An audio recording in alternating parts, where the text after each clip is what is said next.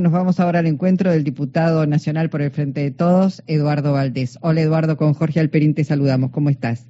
Un gusto, ¿cómo les va? Me Bien. encanta con ustedes, así que bueno, Gracias, Eduardo. Bueno, muy muy preocupados, por supuesto, por este esta orden del gobierno de Horacio Rodríguez Larreta de reprimir primero el sábado, después de de alguna manera redoblar la apuesta cuando uno ve las declaraciones que hacen. Eh, digo, todo lo peor, espionaje, represión a una movilización absolutamente pacífica. Sé que eh, si no lo hicieron, lo están por hacer una denuncia precisamente contra el jefe de gobierno de la Ciudad Autónoma de Buenos Aires. Están haciendo un grupo de diputados, entre los cuales vos estás. Así es. Eh, la presentamos ya, tenemos juzgado la doctora Capuchetti y el Leopoldo Moró, Rodolfo Tailade y yo sobre eh, el espionaje que se llevó adelante en balcones de departamentos de Recoleta, muy cercano a lo de al domicilio de Cristina. Este, pero esto no es nuevo, o sea, ellos también hace tres meses, cuatro meses aparecieron unas cámaras que estaban instaladas este, en la vía pública para filmar nada más que eh, los que ingresaban o, o no al domicilio de Cristina. Acá lo, lo, lo que llama la atención es cómo fue nuestra reacción. Vamos a hacer un poquito de historia. Sí.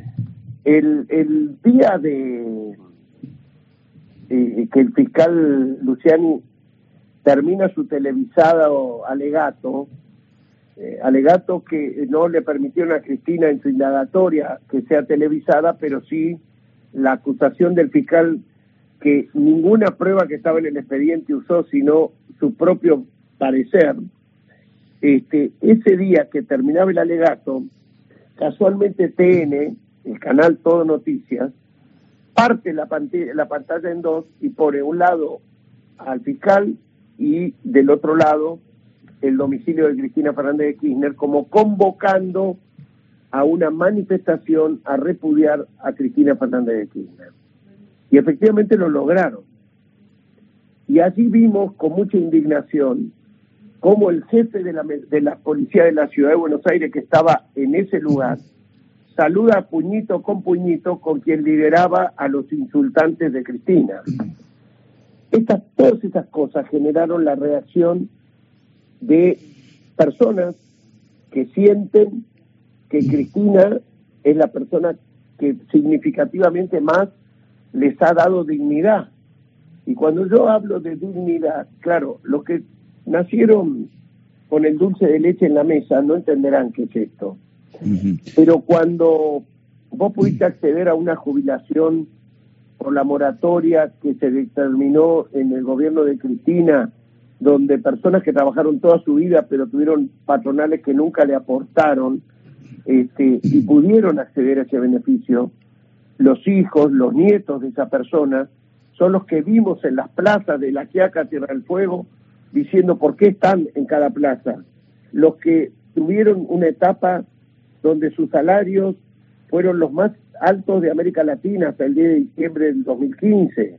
Los que pudieron gozar de nuevos derechos como el matrimonio igualitario o ver como escuchaba un marino mercante que decía estoy acá porque con Cristina yo pude usar un pasaporte argentino después de 20 años que teníamos que ir con pasaporte panameño los marinos mercantes cuando salíamos al exterior a trabajar.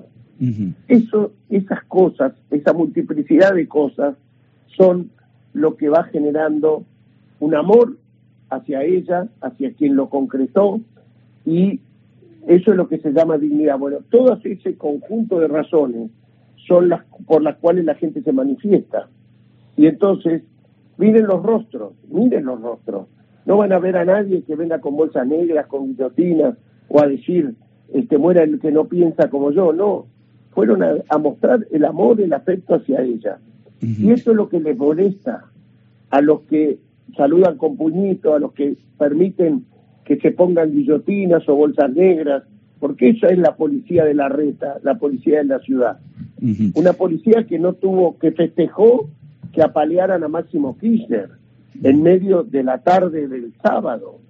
Eduardo. ¿Se cuenta? Este, eh, menos mal que era diputado nacional, que ustedes escuchaban a quien coordinaba la, este, desde un lugar central la represión, acordándose, insultando a, la vicepresidenta, este, marcando que al gobernador Kicillof había que darle, que no, quién tenía fueros, quién no tenía fueros.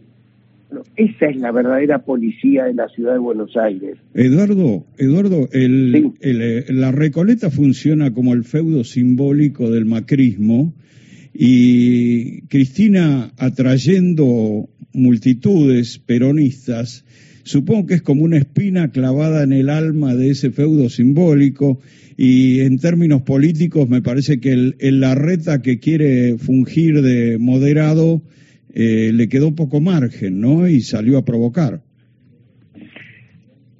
Yo creo que lo de Larreta es muy poco, este, a él lo corren Patricia Bullrich, que salió a reprobar el operativo que hizo, pero no porque lo haya hecho, sino porque lo levantó, porque levantó las vallas. Macri que lo condiciona, pero lo triste es la conducta de la reta. Este es el reta que sale y que lo llama Sergio Massa a la noche que asume felicitándolo y deseándole lo mejor y al día siguiente para decirle no digas a nadie que yo te llamé. Ahora, Eduardo, convenga, pero convengamos, digo, que casi es anecdótico un Larreta levantando o, digo, son lo mismo. Macri y Patricia Bullrich no hay que confundirse. Será un poquito más dialoguista si querés, pero el, digamos, el, la, ideología que representan y la política que representan es exactamente la misma. Algunos que la quieren hacer más rápido que lo que intentaron implementarla durante los cuatro años de Mauricio Macri y otros que dicen, bueno, vamos a ver, se disfrazan de democráticos, pero no tienen nada porque eh, ayer hemos visto para qué la reta quería precisamente tener una policía y Macri quería tener una policía. Está clarísimo eso. Y además, lo que vos señalabas, eh, digo, espían, gasean, digo, no, no, digamos, no se desconocen los fueros de los. Si hacen eso con un gobernador, con un diputado, ¿qué le queda al, al resto de los mortales que no tienen ningún tipo de, eh, de fuero?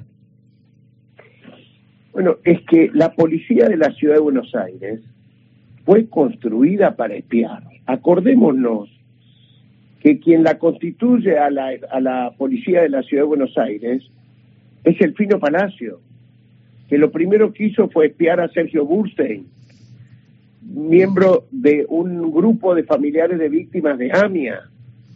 Acordémonos que en ese espionaje de Sergio también le espiaron a Sandra Macri y a su pareja, la hermana mayor de Mauricio Macri. Mm. Esa misma policía de la ciudad lo espió a Carlos Rosenkrantz y a Rosati, presidente y vicepresidente de la Corte, hoy a la inversa y fueron tan cobardes estos dos ministros de la Corte que ni siquiera se presentaron en la justicia para repudiar eh, eh, el espionaje que le habían hecho. Esto fue doblemente espionaje. Lo peor el, super, el grupo Super Mario Bros, que era de la policía de la ciudad, que aparecen en, los, en los celulares que el doctor Villena allana el domicilio de los policías espías y encuentra cómo lo están espiando a, a, a Rosenkrantz y a Rosati. Y a su vez también aparece en el celular de D'Alessio cuando el doctor Ramos Padilla, hijo, allana la casa de D'Alessio y aparece en el celular cómo lo están espiando a Rosenkrantz y a Rosati, donde D'Alessio le dice al, al, al policía que le está informando cómo van a poder explicar estos tantos viajes a Panamá y Miami y dice, ¿qué hacen? Llevan plata. Esto lo dice el espía D'Alessio, a quien le mandó los dos comisarios Bogolug y de Gastaldi que están presos hasta hoy, que dependían de Magdalena y arriba. Pero así todo les da miedo presentarse en la justicia, porque el espionaje es el método por el cual le genera eh, el, el, síndrome de Estocolmo y este, los los conduce y los coordina el espiador. ¿Me entienden? Tienen miedo a ver qué tiene el, eh, eh, el espiador Mauricio Macri con sobre ellos. Lo mismo le pasó a la reta. La propia policía de la ciudad lo espió a él y a Santilli. No nos acordamos, o sea, esta policía tiene, eh, tiene experiencia en espiar y en hurgar cosas ilegales, no en prevenir y evitar conflictos. Y esa, esta policía es la que tiene a un propio agente, eh, Arjan Karacian, que está desaparecido y la policía ocultó pruebas. ¿eh? También hay que decir esto. Así es, así es. Eduardo, eh, esto que vemos en estos días, ¿es la vuelta de la movilización política del peronismo o es un episodio nada más? Bueno, yo creo que tengo que decir que a mí la emoción que me generó esta reacción de popular es este creo que eh, primero que nada, fíjense, fusionó kirchnerismo y peronismo. Ya no hay nadie que diga, este, ha logrado este, que sectores que estaban muy distantes en, la, en, en, el frente de todos, este, se fusionaran en no la toquen a Cristina. Ha sido tan burdo lo que hicieron que se dieron cuenta que el venir por ella era venir por todos. Y no tengo dudas que de acá en adelante no van a poder hacer lo mismo que hicieron hasta acá. Mm. Han logrado eso. Y bienvenido sea en cuanto a, a poder darnos cuenta lo que significa quien lidera nuestro espacio este, en la historia y en la actualidad argentina. Ahora, Eduardo, una cosa más y ya te liberamos. Pensaba que esta oposición, esta, esta oposición que trabaja en tándem con el poder mediático, con una parte de la justicia, con el poder real económico, está claro que más allá de haber ganado en el 2015 con Mauricio Macri las elecciones, se da cuenta que es muy difícil, que es muy difícil sostener un proyecto anti antipopular. Eh, Ahora veo que dirigentes del PRO han denunciado a Cristina Fernández de Kirchner, a Kisilov, a Guado de Pedro por traición a la patria. Tengo la impresión de que se viene una catarata de denuncias y contradenuncias. Digo, ¿se puede, tenés esperanzas vos de volver, de que se pueda volver a la política, a dirimir los conflictos mediante la política y no mediante ese brazo que hoy es el brazo armado del poder real, que es la justicia? Y si no, habrá que cambiar esta justicia, porque interviene, hace política partidaria en lugar de hacer justicia. Sin duda. Eh, a esa etapa, a, ver, a ese signo de violencia que significa esto, esto que, que está haciendo hoy este, los diputados estos que denuncian, nos quieren llevar como escenario. Todos los que ellos denuncian o son denunciados por ellos, está la televisación muestra de cómo trataron de pacificar en el día de antes de ayer en, en esa convulsión. Gracias a que estaban estos dirigentes, todo terminó en paz. Incluido ayer, les voy a hacer una confesión. En el diálogo que tuvieron antes de ayer este, nuestros compañeros con el gobierno de la reta, estaba el que, que ayer no fueran los dirigentes, que no fuera la gente al, al eh, domicilio de Cristina. Y no fuimos. Y la gente que fue, fue espontáneamente. Y eran pocos, serían 200 personas. Pero así todo le mandaron la guardia de infantería. Sí. Y cuando yo me quise acercar a la noche, porque me parecía una cosa desigual, me pidieron los que están arriba mío que no vaya, que no, que no incumpla yo lo que ellos habían acordado. Y no fuimos ninguno. Fíjense. Este, ya lo sabemos, son mentirosos. Es una vergüenza, es una vergüenza y están jugando a quién es el más, están jugando la interna de ellos, quién es el más duro de ellos, quién es el más libertario, pues le tienen miedo a los votos que mi ley les lleva, Este, todo es hipocresía, pero en medio de la hipocresía hay seres humanos que tienen derecho a asustarse y se asustaron. Pero aún así siguen en la calle defendiendo a Cristina. Bueno, Eduardo, eh, te mandamos un abrazo, veremos cómo, cómo eh, sigue esta historia y, por supuesto, cómo el pueblo acompaña a su líder, Cristina Fernández de Kirchner. Muchas gracias. Un abrazo. Eduardo Valdés.